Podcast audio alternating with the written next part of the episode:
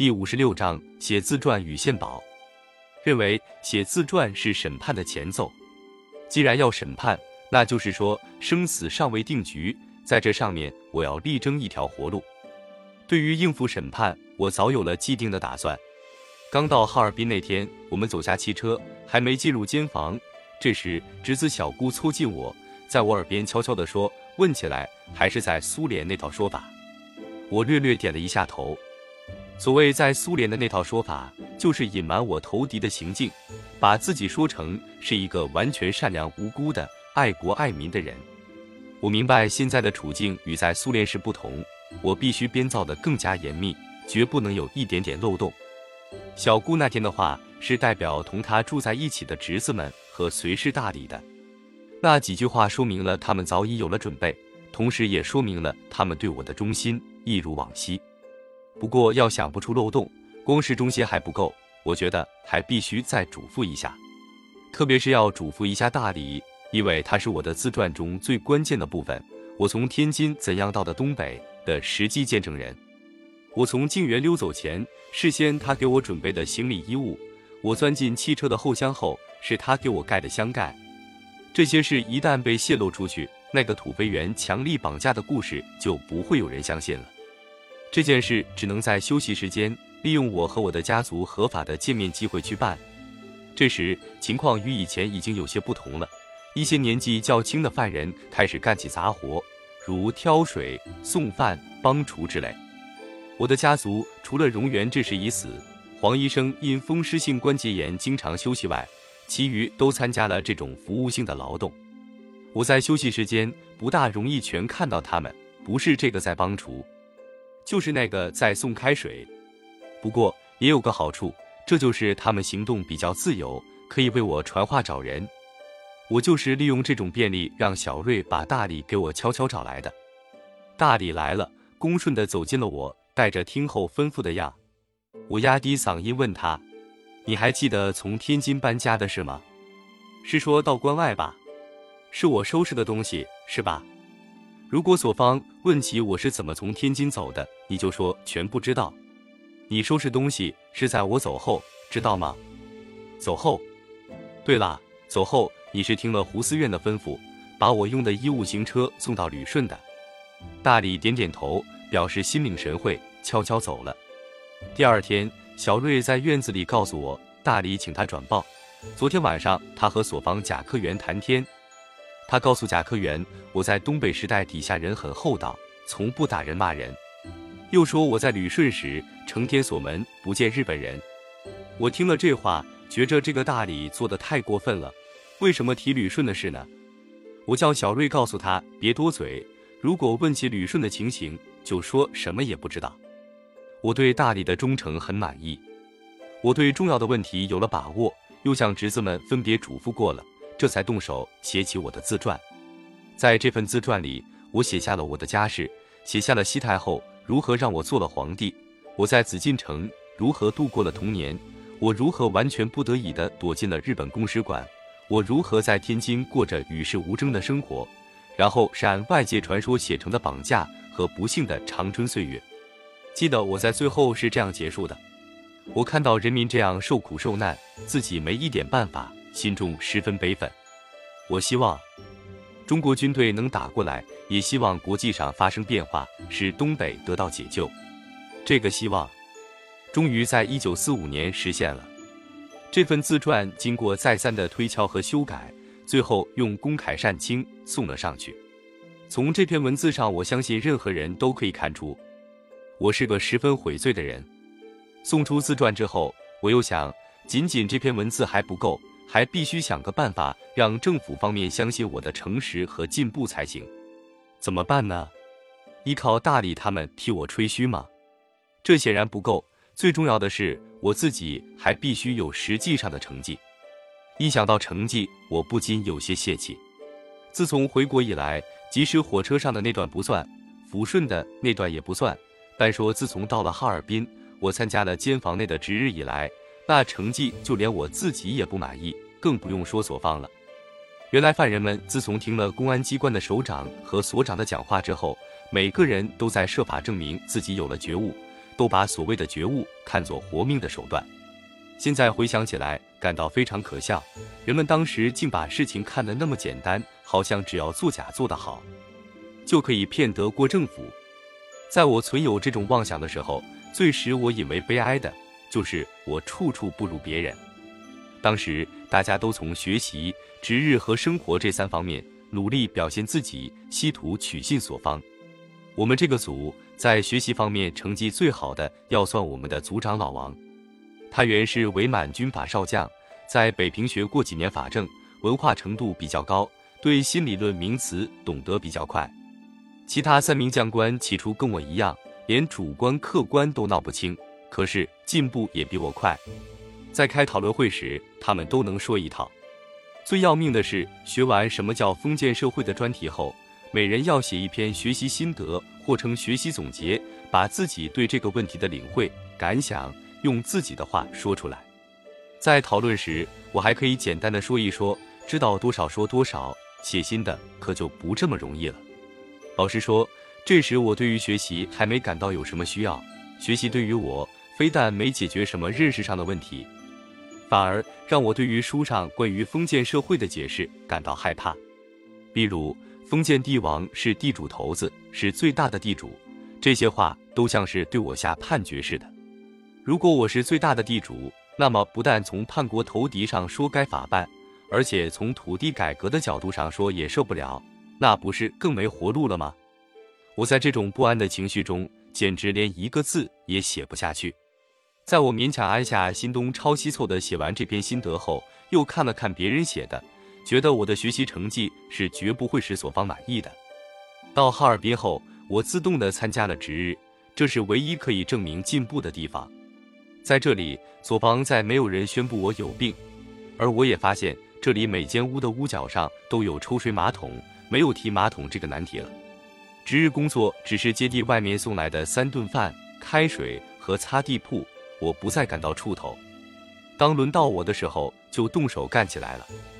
我有生以来第一次为别人服务，就出了一个岔子，在端饭菜的时候，几乎把一碗菜汤全洒在人家头上。因此，以后每逢轮到我，总有人自动帮忙。他们一半是好意，一半也是不甘在冒菜汤浇顶的危险。生活上的情形就更不能跟别人比了。我的服装依旧不整洁，我的衣服依旧靠小瑞给我洗缝。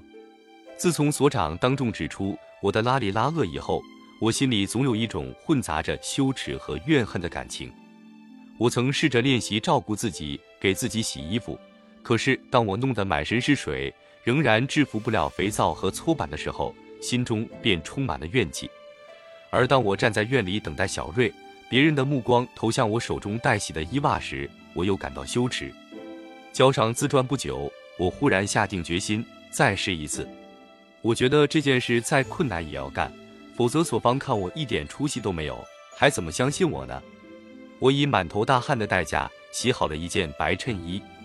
等晾干了，一看，白衬衣变成了花衬衣，好像八大山人的水墨画。我对着他发了一阵呆。小瑞过来，把水墨画从晾衣绳上拉下来，夹在怀里，悄悄地说：“这不是上头干的事，还是给瑞干吧。”他的话很顺耳，我边散步边思索着：不错，这不是我干的，而且也干不好。可是我不干这个，干什么才能向左方表现一下自己呢？我必须找一件可以干，而且干得出色的事情才行。我正苦苦地思索着，忽然旁边几个人的议论引起了我的注意。